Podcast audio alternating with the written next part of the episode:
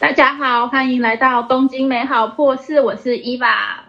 伊娃，我是在东京的伊娃。哦，我是在冲绳的 C W，不好意思，对，因为有人很过分的跑到了冲绳去载载新物，很心虚。我在，对我现在人在冲绳啊。对。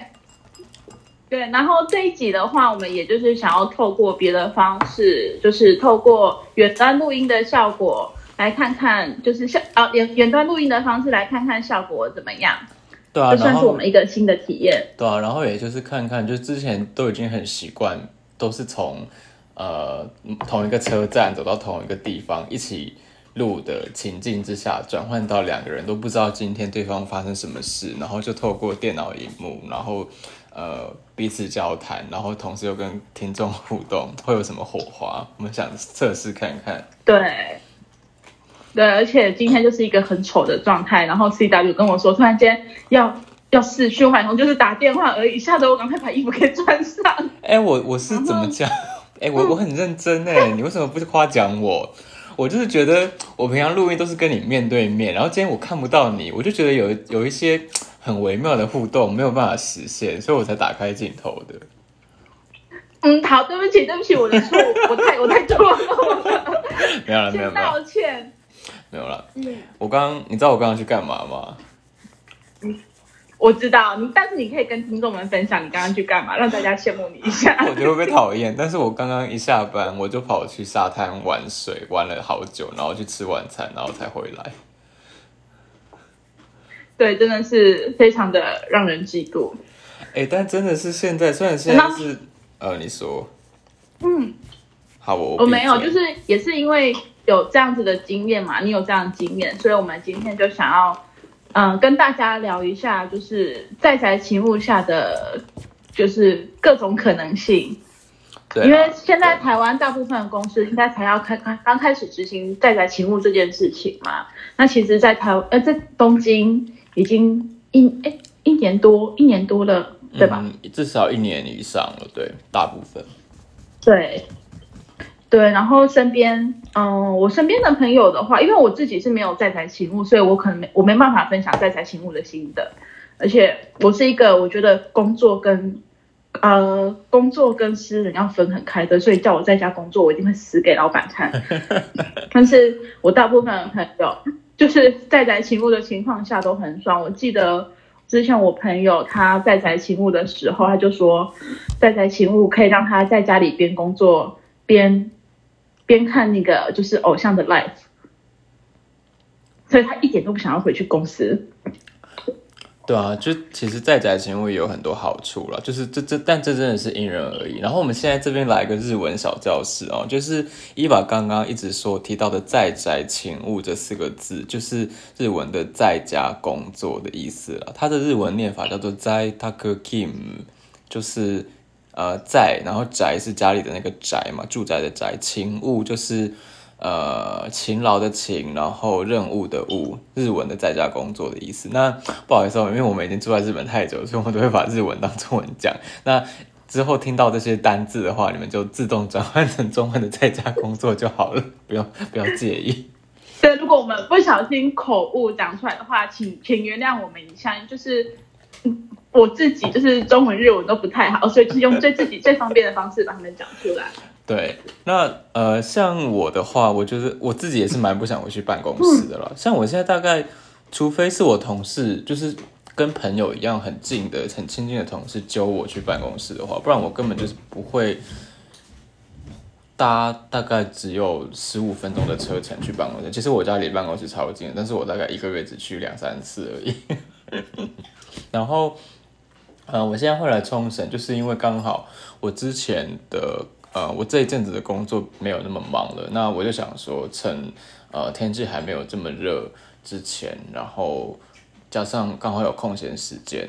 那我就跟我男友一起飞来冲绳这边，呃，租一个 Airbnb，然后就这样呃边工作边好慢慢的体验一下冲绳这个地方本岛啦，我们都没有来过冲绳本岛嘛，所以其实哎，你没有去过本岛？没有，我只有去过石原岛。哦，对，这边跟大家呃也是补充一个小知识，其实冲绳这两个字，它在日本的行政区划里面是冲绳县。那冲绳县其实不只是有冲绳本岛，就是那个那霸那边，其实旁边的像什么安美大岛啊，或者是什么呃石垣岛、西表岛，甚至是离台湾最近的那个叫与那国岛，这都是冲绳县下面的岛。那我去过冲绳哦，但我只去过石垣岛。那我这一次才来到本岛，这也是我最近才知道的。对，谢谢补充冲绳小知识。对，不好意思哦。然后，那你那哎，那你这个那那你这个礼拜的工作跟你之前在东京就是在家工作的，就是感觉有不一样吗？超不一样的，就是我在东京，怎么讲？嗯，好，我觉得要。客观的比较的话，那就要拿我在东京的闲的时候跟我现在比嘛，因为我现在也蛮闲的。我在东京的闲的时候，嗯，其实我真的就是，比如说会抓准早上一上班跟中午吃饭的空档，或者是下午到晚上下班前的空档，我就去把我平常会做的事情去做掉，这样就不会浪费到我晚上自己的时间或是周末的时间，像什么剪头发或者是。哦，对，其实我我就是薪水小偷，我大方的承认，就是如果我今天真的没事，然后我多做多做只会多错的时候，我就会去做一些这种无伤大雅的小事，就是去家里附近的 Q B House 快剪，然后清理一下头发，或者是去买个日用品啊什么的，然后大部分时间其实都还是待在家里，然后用公司的电脑做自己的事情，比如说看看自己想看的电子书啊，或者是。呃，看那种放在电影片单里面，但是一直没有看东西，反正就是 要一直让公司的电脑保持在上线的状态，但是又是做自己的事。然后，但是在东京嘛，然后在这边的话，我就已经不管了。反正我 我想说，我难得来这边，然后现在冲绳人又这么少，然后。所以，我们我和我男友真的就是抓紧每一个两个人刚好都可以空出来的时间，然后我们就到处去吃吃啊，然后到处去看。就是其实冲绳好大哦，就是你在地图上看，跟日本本岛比就是小小的嘛，但其实岛的面积也真的是不小诶。你从北开到南也要两三个小时，然后可以去的地方又很多。我真的觉得可能待一个月。都还玩不完吧？说真的，冲绳本岛。哎，那你们，哎，那你们这几天有遇到就是突然，因为你的工作性质就是常常会突然间被老板找嘛？对啊。那你们这几天有遇到那种突发状况吗？有啊，今天就是我跟我男友去看一个什么古代的城墙的时候，刚走到一半，才刚走进城里面，然后我男友就说：“哦，这边好像那个 Game of Thrones 哦什么的，就是那种石石头。”堆的城墙，然后上面就是天空，然后很高的那种视野，然后才看一看，然后我突然我老板就找我，然后我就说哦不好意思，我要回去做东西，那车上见，我就走回去了。哎，那你老板有发现你现在人就是不是在家里吗？其实他们也习惯了，因为大家大家常常都这样。嗯，其实不只是我，像是哦，我的我我现在就出卖一下我的上司哈。我有个上司，他是泰国人，然后他就不知道今年什么时候就突然就说，哎，其实我回泰国了啦。然后有时候你跟他开会，你都可以听到一些那种很清凉的声音。很清凉的声音是什么呢？就比如说什么电风扇的声音啊，或者是什么开冰箱拿饮料的声音。或者是他去那种泰国的曼谷的咖啡店，然后那边很热情的聊天的声音，常常都会听到。然后大家都见过。哎，那你们公司其实还蛮……嗯，你们公司其实还蛮开放的，因为像我朋友啊，他尤其是在宅勤务的时候，他早上的时候，他们主管就是要求要视讯打卡，嗯，然后下午下班时间的时候也是要求就是视讯打卡，就是确保你真的是有好好的在家工作，而不是。随便跑到一个地方工作之类的，就是避免你就是摸鱼这样。哎，但是说真的，这真的是一个共同学习的过程呢。因为说真，我觉得这也是蛮哲学的啦。看公司的哲学是怎么样。因为像就是如果真的在家这么有生产力的话，那为什么办公为什么公司都要租一个办公室让大家去做事？这这有点逻辑上就有点说不通啊，对吧？如果如果对，但是其实这个可以从蛮多层面上来讲的。我觉得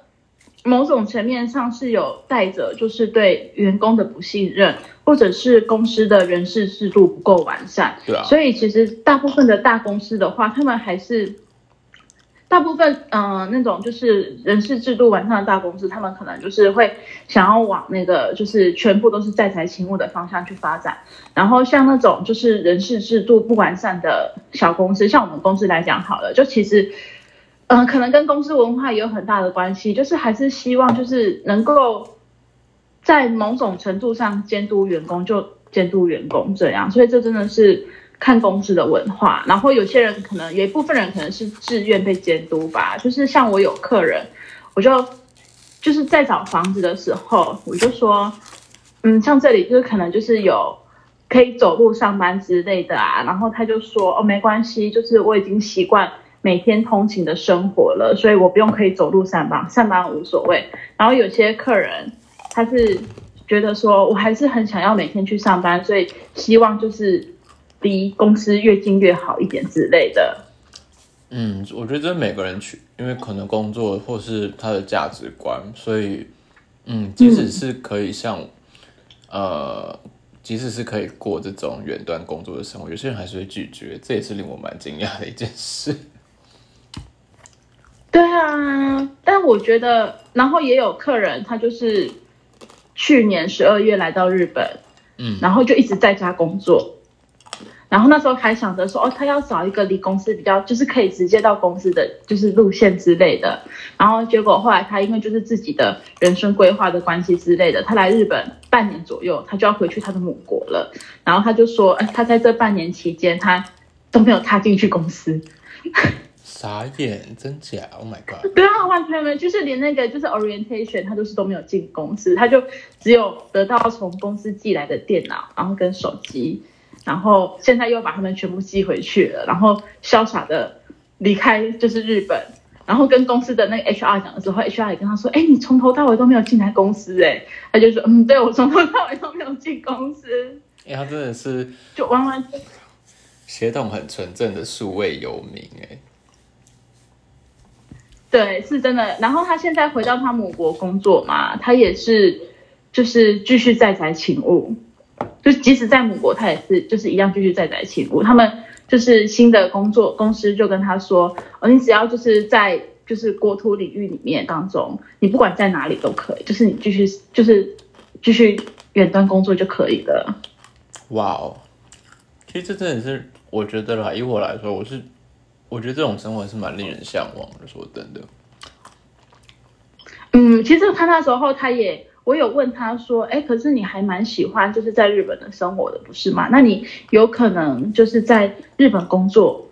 就是一样的人继续住在日本，反正他有长期签证嘛，嗯，然后就是帮你的母国的公司工作嘛。我有问他这个事这件事情，但但是他给我的答案是他他很想这么做，但是他可能就是有税上面的事情要处理，所以他是没办法实现这样事情的。不然要是可以。在自己的喜欢的国家工作的话，应该蛮多人都会就是赞成，就是原在宅工作这件事情。我觉得哦，对，哎，其实你现在说这个概念啊，跟我现在人跑来冲绳真的是蛮像的。与其说是自己在自己喜欢的国家，不如说是呃有这种可以随时换一个环境的弹性，然后随时让自己保持对生活的热情啊，或者是乐趣什么的。对，因为就我所知，好像有部分美国人，他们就跑到夏威夷工作了。哦，对啊，其实就是像日本人跑来冲绳一样，冲绳真的是日本人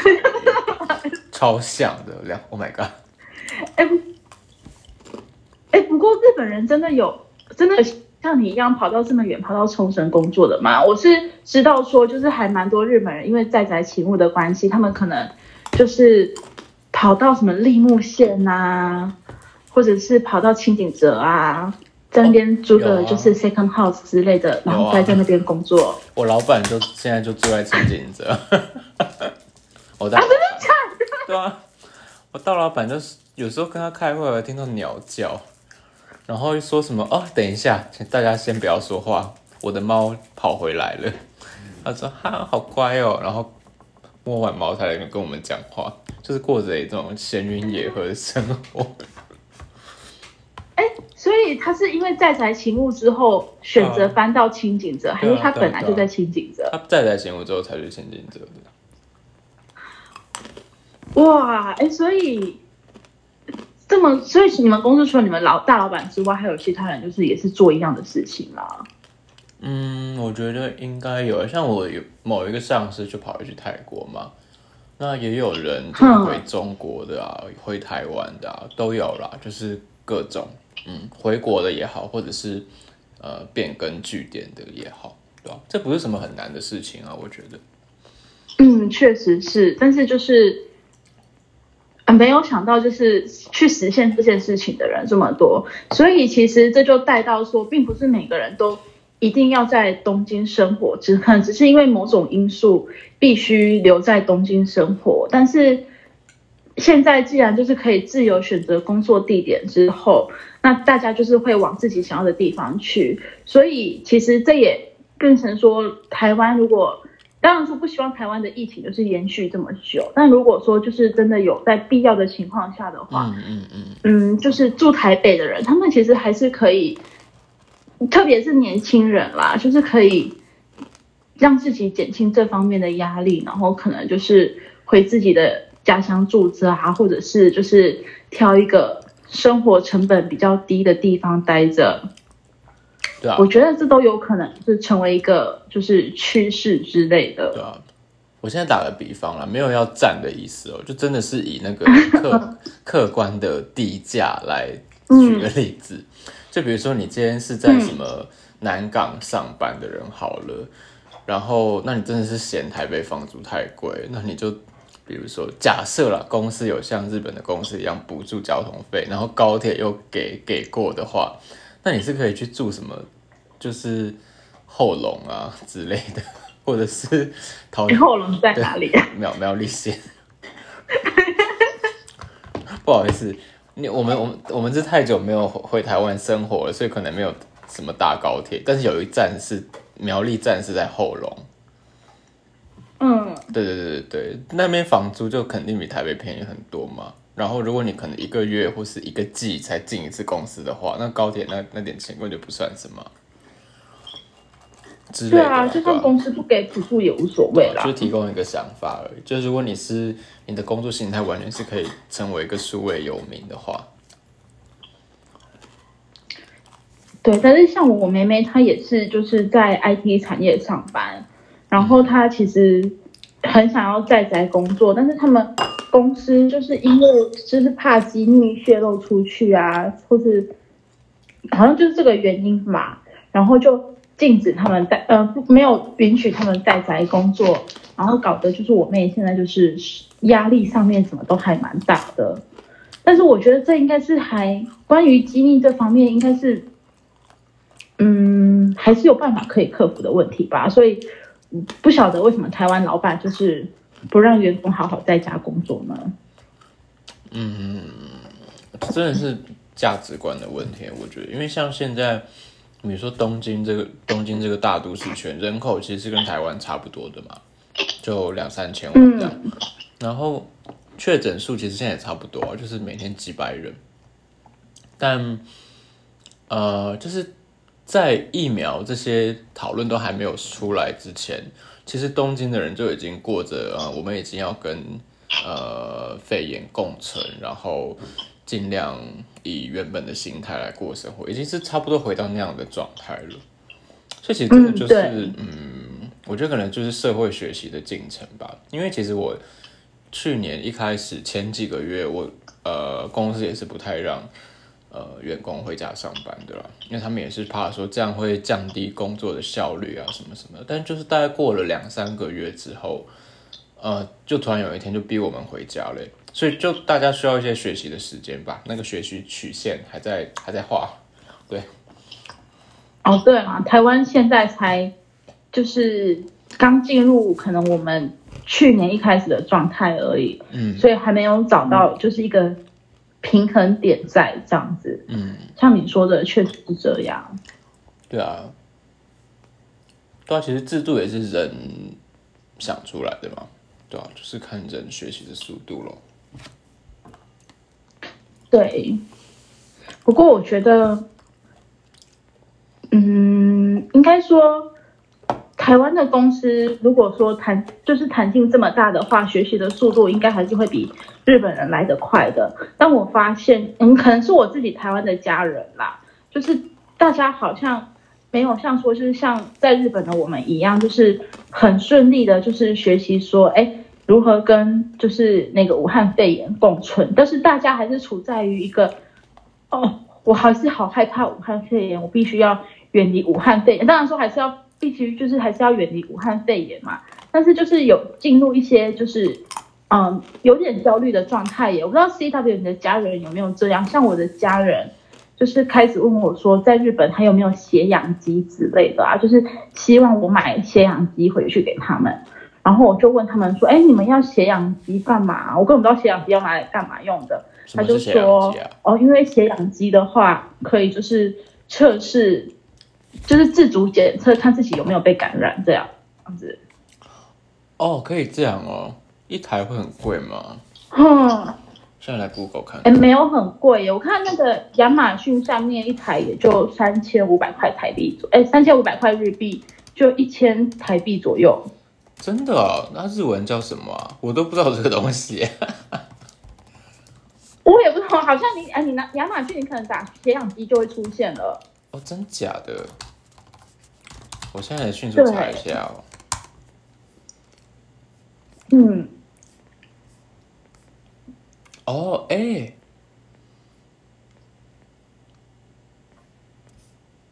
哦，真的有这种东西耶！不好意思，我真的太无知了。好像，对我也是两天前才知道，原来它可以拿来测。哦，哎，真的跟各位听众说声抱歉，我觉得我们真的是住日本住太久，这种事情其实只要大家平常没有在发了，我们真的就是无知，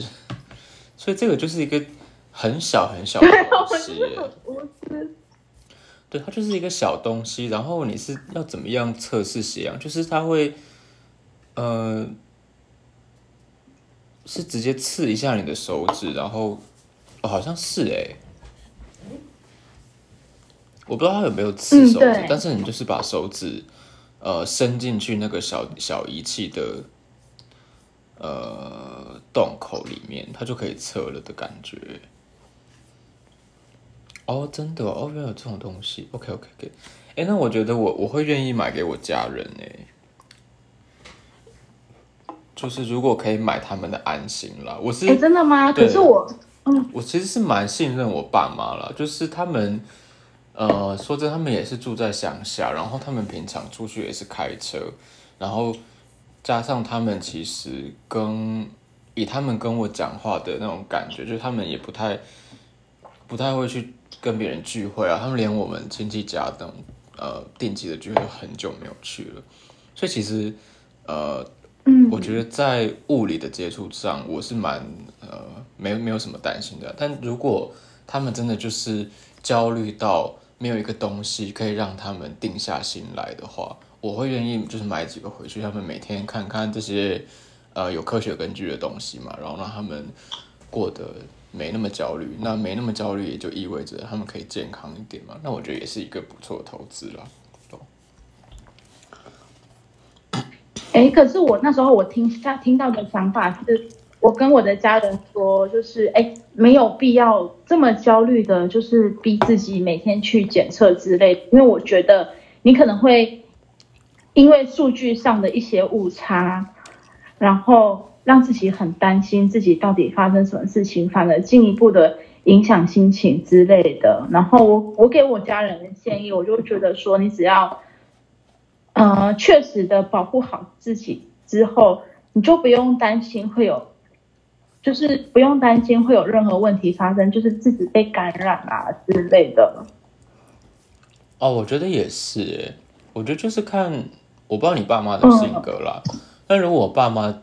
呃，他们真的有一天跟我要的话，我会我会买，因为我知道我爸妈是那种一担心起来就没完没了的人，对啊。嗯，然后，但其实你现在讲这个话题，我其实也有想到去年我曾经闹过的一个乌龙，哎，就是我去年的时候，哦你去年怎么了吗嗯我去年三四月的时候啊，我其实有一阵子，因为我去做那个、呃清洁牙齿，然后那时候医生就说我好像牙龈那些有有些地方就是呃有点生病，需要吃药。后来是好了，但是他一开始开给我的那个处方签，他让我就是有副作用，那个副作用就是发烧，就可想而知，在去年四月的时候，你在家里突然发烧，你知道那个 就那个状况，哦，这真的很可怕。对，然后我一开始想说，干，我也没有去公司啊，我也没有去别的地方，我就是去看牙齿，然后吃这个药，应该不会是，应该不会是中了吧？然后我就，然后我看那个处方签上面，或者是那个呃诊所给我的药单，我根本也看不懂，因为那就是日文的一些什么药的成分啊什么的。然后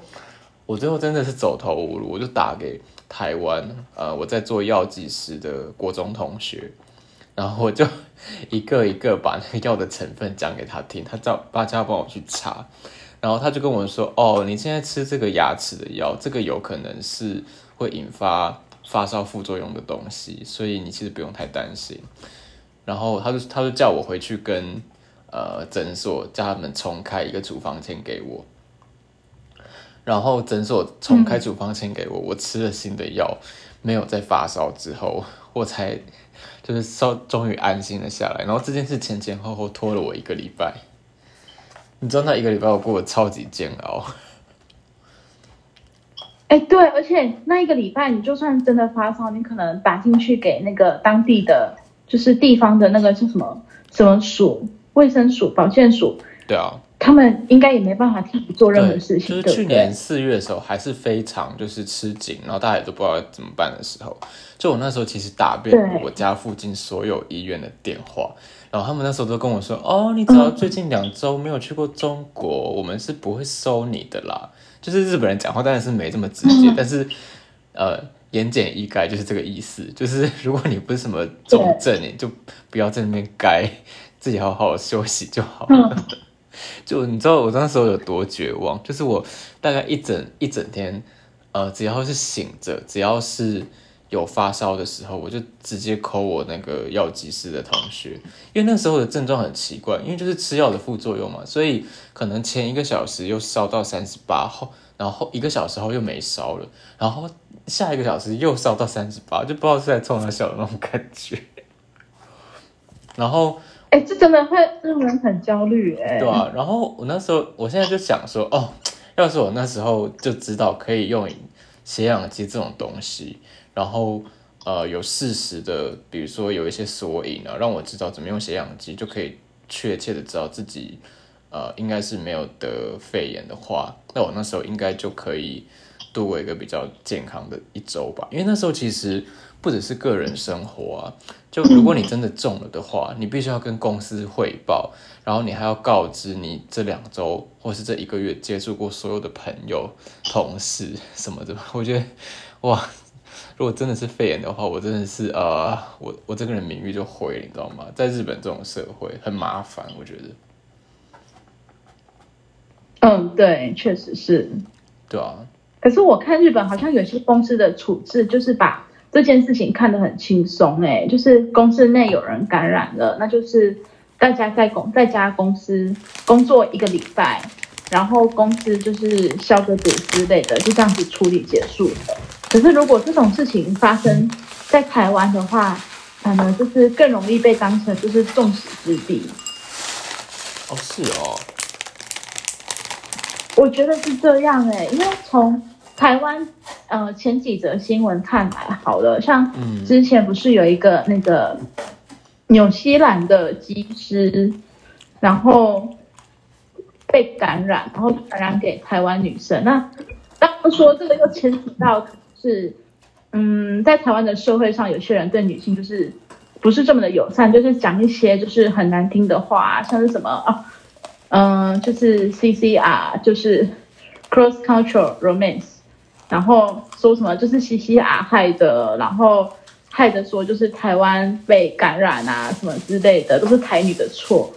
然后反正这是最一开始的的什么狮子会的会长。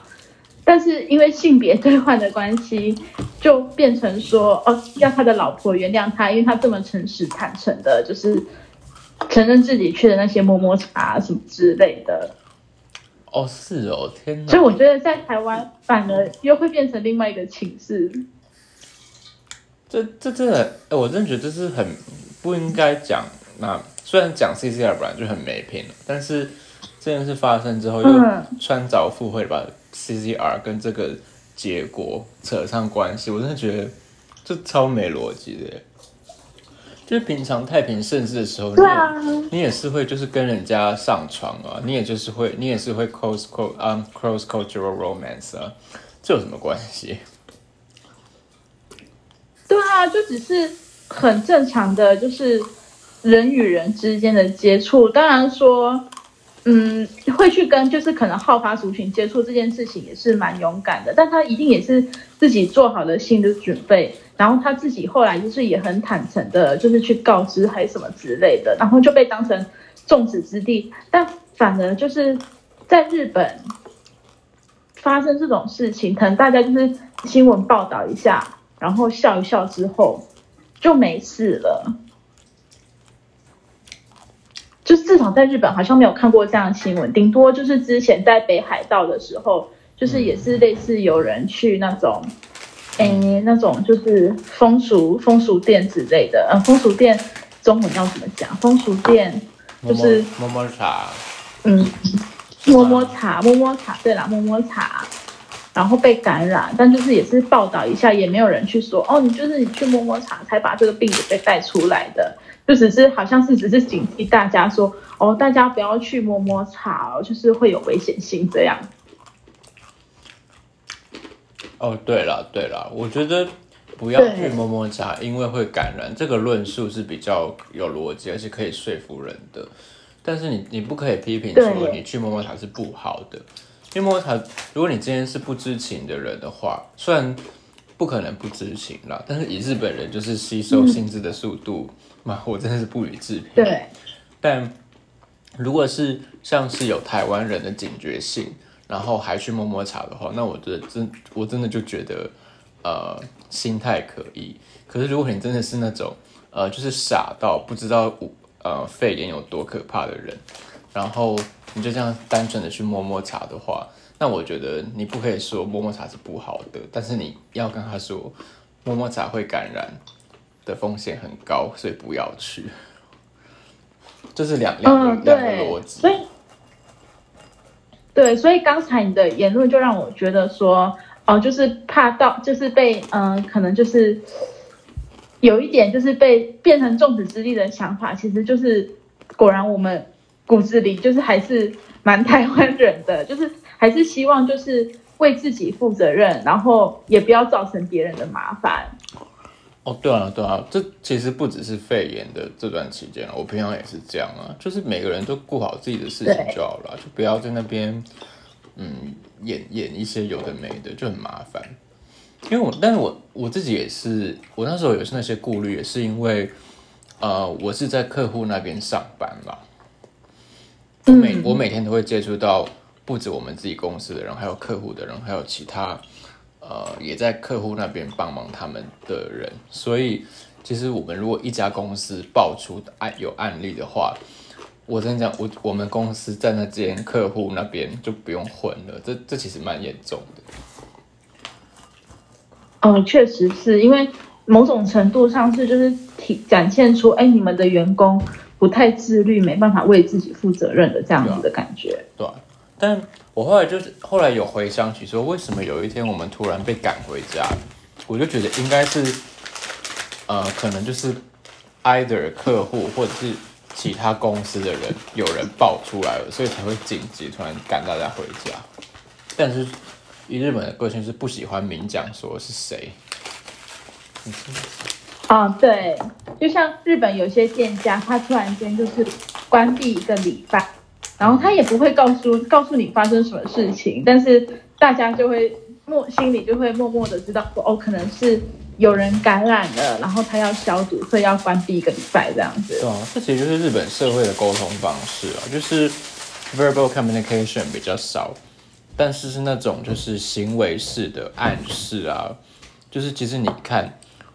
就知道人家在干嘛，那个强度或者是资讯的透明度，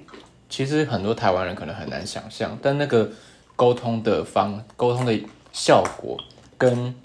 哦很多时候明讲是一模一样的，在日本人的社会里面。哦，对，这个确实是因为像在台湾的话，就是必须把事事实点得很清楚，可能。大部分的人才会明白，才会意识到，对对，但是就是没有一个强制性的赛的话，还是会有人就是去找玩玩文字游戏啊什么的之类的，对啊，但日本这边真的就是因为社会的默契很够，然后文化共识也高吧，所以你今天不需要把事情点明。你今天直接想要拒绝别人的话，你不需要说不要或是不行，你就只要说啊有点麻烦，或者是呃我可能有点事，这节就是很强烈的拒绝了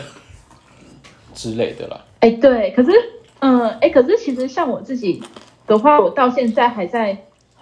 好像还在学习这件事情，哎，就是可能没有 C W 学习的这么好。哎，但说真的，我也是只有在讲日文的时候，我大脑才变成那个样子。我讲回中文或是英文，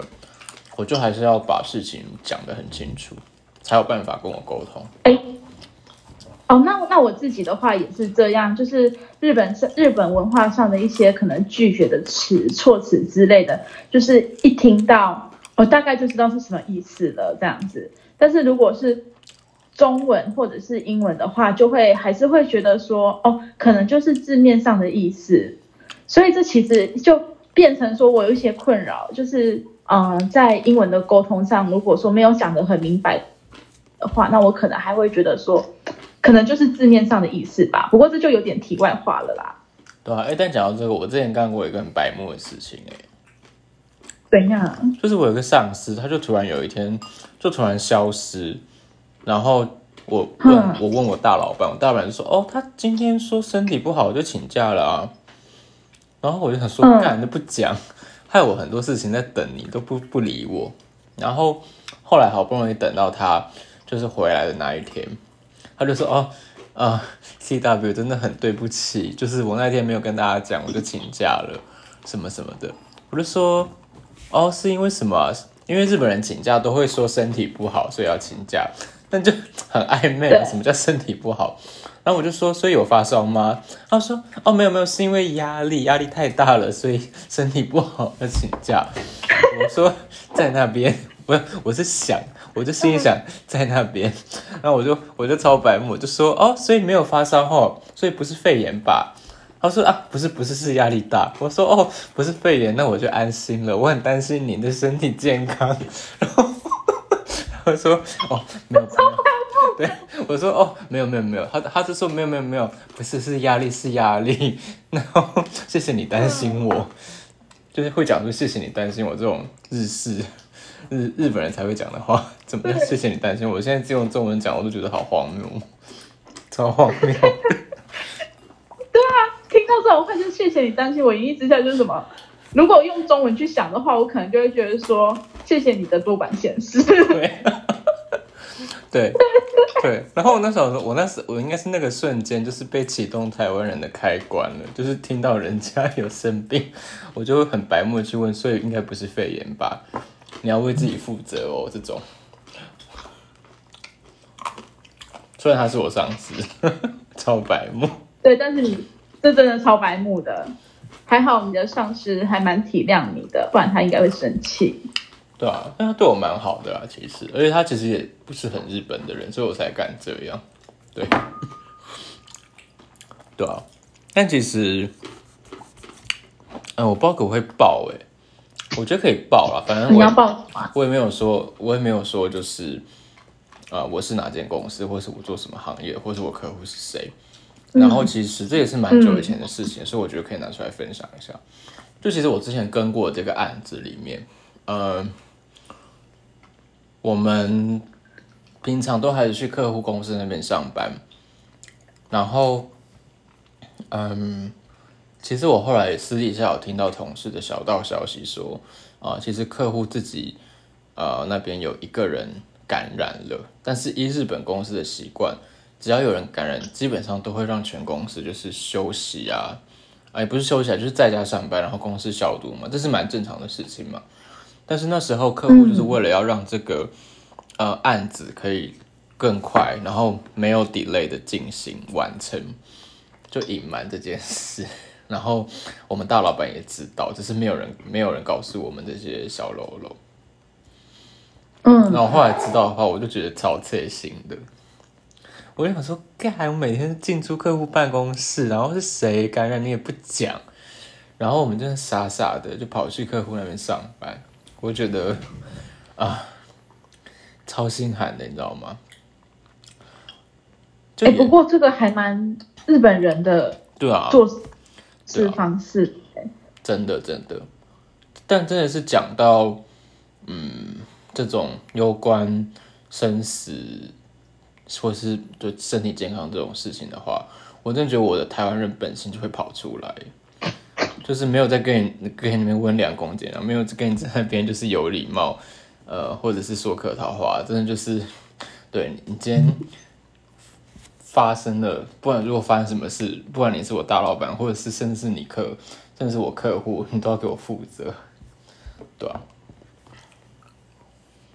但是日以日本人的习性来讲，就是呃，好像就是以大局为重。但我觉得以台湾人的习性来讲，就是，嗯，应该说会以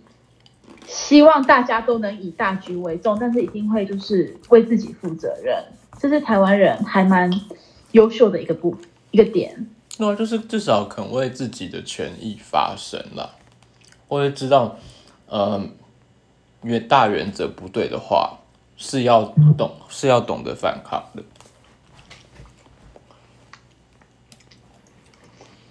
对的。对啊，像其实，哎呀，日本人也是也是蛮，也是一群就是呃读空气的人类了。其实他们现在也知道，就是在宅勤务的环境之下。你其实人在哪，公司是管不了你的。就是如果你现在，嗯，你的户籍地址好了是在什么北海道，但是你公司是在东京，然后在这种不需要去公司的前提之下，只要呃需要去公司的时候，你有办法露脸，其实没有人有办法拿你怎么样啊，对吧？所以他们有时候听到我在咖啡店，好啊，对吧？或者是我在外面，我就只会很有点虚假的说：“哦，不好意思，我在外面有一点点吵，请大家不要介意，真的很对不起，给大家添麻烦。”其实只要就是安抚一下大家，其实大家也都对吧？把这个当做常态。日本人自己也会跑去咖啡店上班啊什么的。哎，可是这个是只有你们公司。就是环境才这么友善，还是你就是身边有其他朋友的，就是公司也都这么友善呢？因为就我自己身边的例子来讲，好像大部分的人就是真的就是乖乖的在家工作，然后有遇过朋友，他就是跑到咖啡厅跟我闲聊啊，就是闲聊之类的喝咖啡，然后结果就是工作，嗯，聊到一半的时候，突然间他就是真的。老板打电话给他，然后他就整个人就是很紧张哦，就是开始说：“哎，你小声一点，你小声一点，我现在要准备要临时开会了。”哦，是啊。嗯，我遇过，我有朋友是这样子的，然后就是运气还蛮好的，就是我们待的那一间咖啡厅，就是刚好就是真的一个人都没有了，所以他才可以就是蒙混过关这样子。嗯，我真的觉得就是看大家哎。因为像我们公司日本人会这么不在意，很多是因为，嗯，他们自己也在家里，然后他们小孩有时候会吵，他们很多也是很多是那种 很顾家的人，可能开会开到一半就说什么哦，我要去帮我小孩准备吃的，等我一下之类的。嗯，对啊，我觉得算是一个蛮能互相体谅的环境了。哎，那我有一个好奇，有一个疑问哦，就是你是因为你刚才提到说你的就是同事，他们都是有家庭的人，对啊，然后他们会因为就是家里有小孩，就是耽误到工作嘛？因为就我现在台嗯在台湾的家人来讲，他们因为全天都要跟小孩子待在一起，然后其实他们就还蛮受不了这件事情的，因为小孩子会吵嘛。然后我就是在那个新闻上面啊，就是也有一些人就是讲到，呃，就是台湾的那个是 Facebook 上面的一些就是 po 文啊什么的，就有人分享说哦，因为小孩子在家里很吵，然后就是让小孩子在家里罚站，就是让他们安静这样子下来，就是不要到不要打扰到家长工作。然后我本来以为这只是一个嗯少就是少数少数的那个就是例子而已。但没想到，就是一堆人就是做出回响，就是说哦，我也在就是在家里叫我的小孩子罚站啊，然后叫他们闭嘴啊之类的。然后我自己家人的群主，就是他们有有家，就是有一些表姐嘛，他们就已经有小孩了，然后就说就是就是拍那个照片，就说看家里就是被小孩子搞得就是非常的。嗯，乱啊，非常的吵闹啊，然后他们都快要受不了，就想要赶快把孩子就是送回去幼稚园啊，或是送回去小学。那你在在勤务的当中，你的同事的小孩会有发生这样的事情吗？就是工作被打扰到，他们破口大骂小孩，叫他们闭嘴之类的。呃，有过一次，但是那个是我 我在上一个项目，我上上一个案子，然后是刚好跟别的公司的人开会。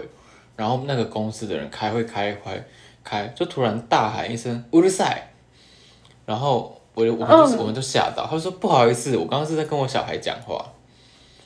但他其实不是一般公司的员工，他算是就是那种呃 freelancer，就是因为就是接案子的，因为我们这个案子他才加入我们的，所以他可能形象上没有那么多包袱了。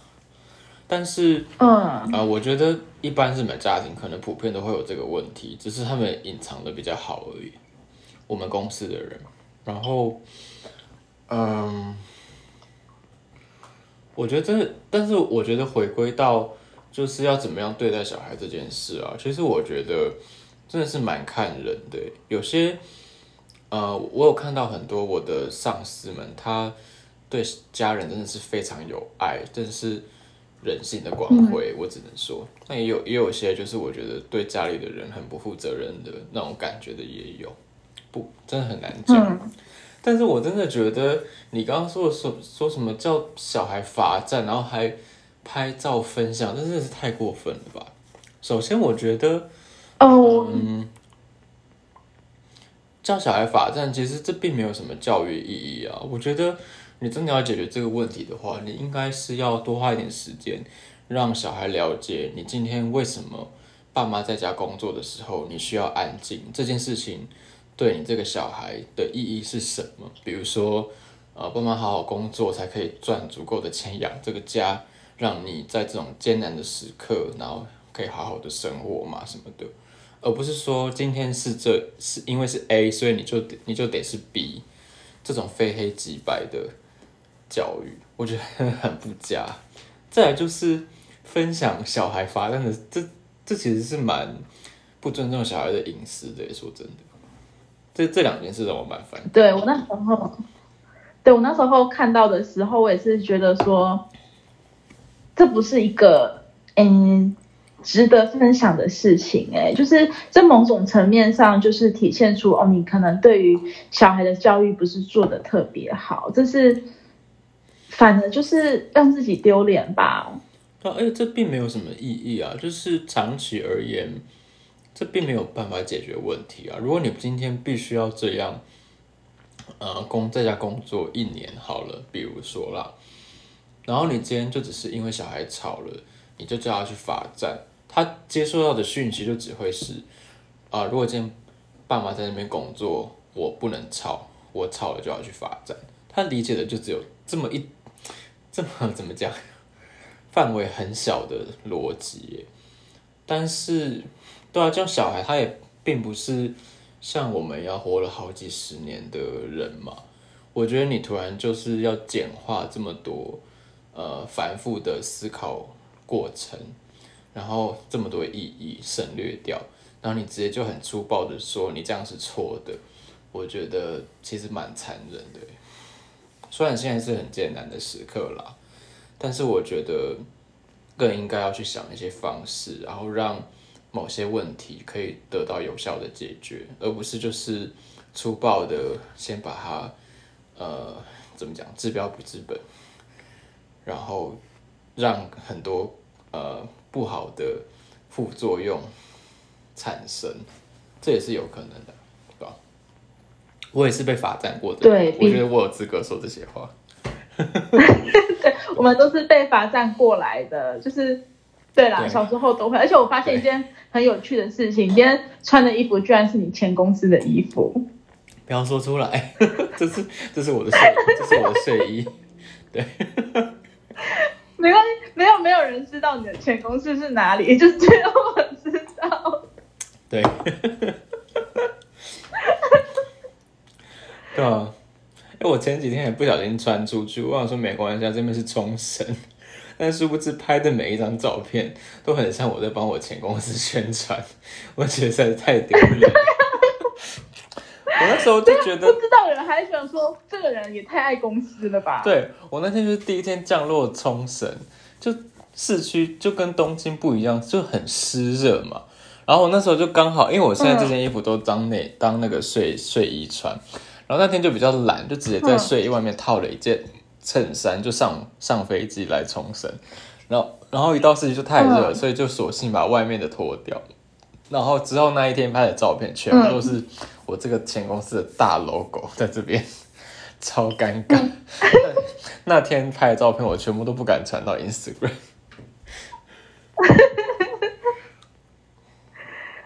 哎，可是你在东京，应该不会把这件衣服给穿出去吧？不敢，太尴尬。你知道全东京，呃，不要说已经离职的员工吧，全东京同一个时间点，在这个品牌上面工作的人，至少就八九千人吧，我猜。嗯，对，更不要说已经离职的有成千上万，不要不要太尴尬。对啊。对，这真的是不能。所以我看到，我觉得很 对，很有趣。不能随便拿出来穿的衣服。可是你们是每个员工都有发这么一件吗？哎，我不知道哎，那是我那我那一年进公司的，因为我们那那时候有办一个小型的运动会，然后那个运动会的人才用，对不对？对啊，就是很像戏服的概念。对对对对对，或者是。呃，我我还有另外一间公司，我有拿到衣服，但那个就是那时候二零一九年的东京的那个同志大游行，然后公司为了要撑场面，免费送大家的，我就拿到了。反正对啊，这个好，这个嗯，这个是题外话，就是因为我们就是在视讯当中，就是看到不一样的画面，所以就。提出来讲，只是我觉得很有趣而已。对啊，哎呀，现在真的说真的，你现在呃接触到接触到呃你认识的人的新资讯，真的就只能透过视讯或者是呃有意有目的性的语音沟通，或是文字沟通，哎。其实这是不是就意味着我们之后的哎，真的那种对于自己的隐自己的怎么讲隐私更有掌握权了呢？这是不是会让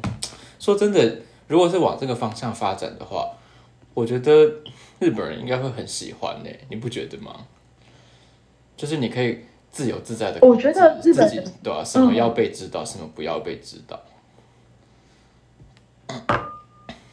对，我觉得这是，这应该会是将来就是日本人的一个潮流，像是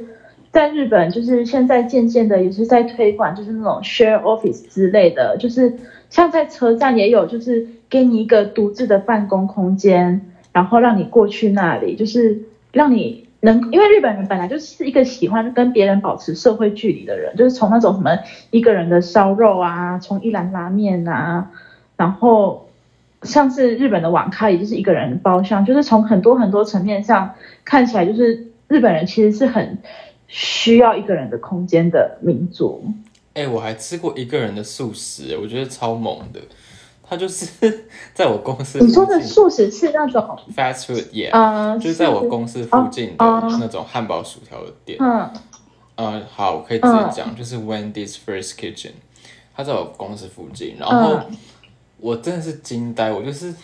买好，然后进店里二楼，然后就发现怎么每一个座位都像一览那样有被隔起来。我第一次知道哼 哼 fast food 有这样。哎、可是说真的，我是还蛮喜欢一个人吃饭的人呢、嗯嗯，我我自己啦，就是我会自己去吃那种嗯、呃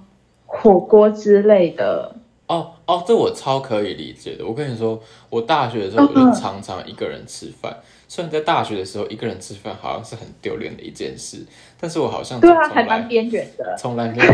我就从来不能理解为什么一个人吃饭很丢脸。我就常常觉得，哦，一个人吃饭超自在的啊，就是比如说去图书馆念书，然后就不想要跟大家一起念，因为觉得很麻烦，然后念完就自己去吃，吃完再回去念，我觉得超开心的。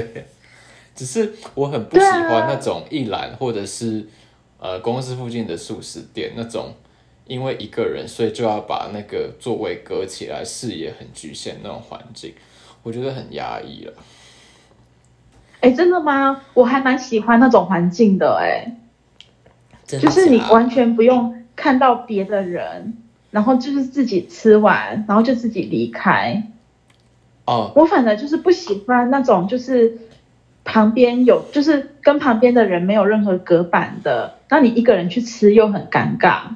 就是有那么一点点尴尬，就是还是要中间隔一个位置这样子。但是如果你去那种有隔板的，就是你旁边有所有人也无所谓啊之类的啊。但是我是就是自闭到就是就算我去那种一栏的，我还是会挑选角落的位置的那种人。哦，我可以理解，但其实这是不是日本的嗯环境导致的啊、因为日本真的就是土地狭小，应该是东京了，土地狭小，所以店家为了要提升那个翻桌率也好，或者是利润，他们都会把位置设计的很近。我觉得是这样欸嗯，哦，我觉得是这可能跟香港有点像。对啊，因为其实我现在有点回忆起在台北或者是其他台湾的地方的餐厅，就是我完全没有过那种我要走去角落的感觉，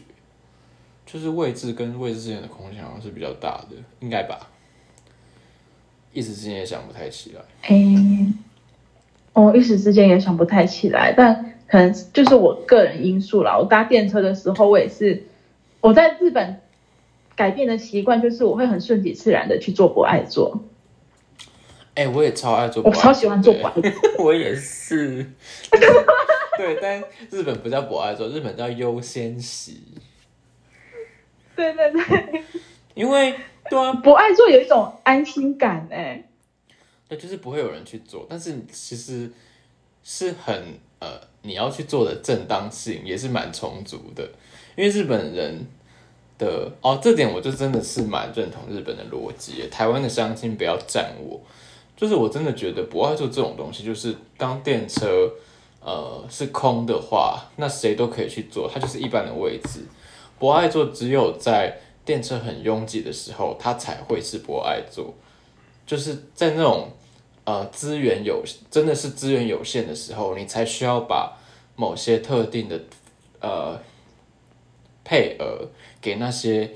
弱势的人。但当资源很充足的时候，它就不需要被拿来当做就是保障名额啊，这就没有什么意义啊。所以我蛮喜欢去做的，爽，就有点叛逆啊。哦，对，就小时候在台北都不敢做，不爱做，所以来日本看到不爱做空着，就会有一种想要去做的冲动。好而且像你说的，就是日本的逻辑，就是像你刚才的说法，所以我就去做的心安理得，我不会有就是呃被受到道德上面的抨击之类的。但是如果你在台湾的话，你就会被瞪，就是就算博爱做就是空着，然后周边也没有需要的人，然后你好手好脚去做，你就会被瞪。我是出于一种就是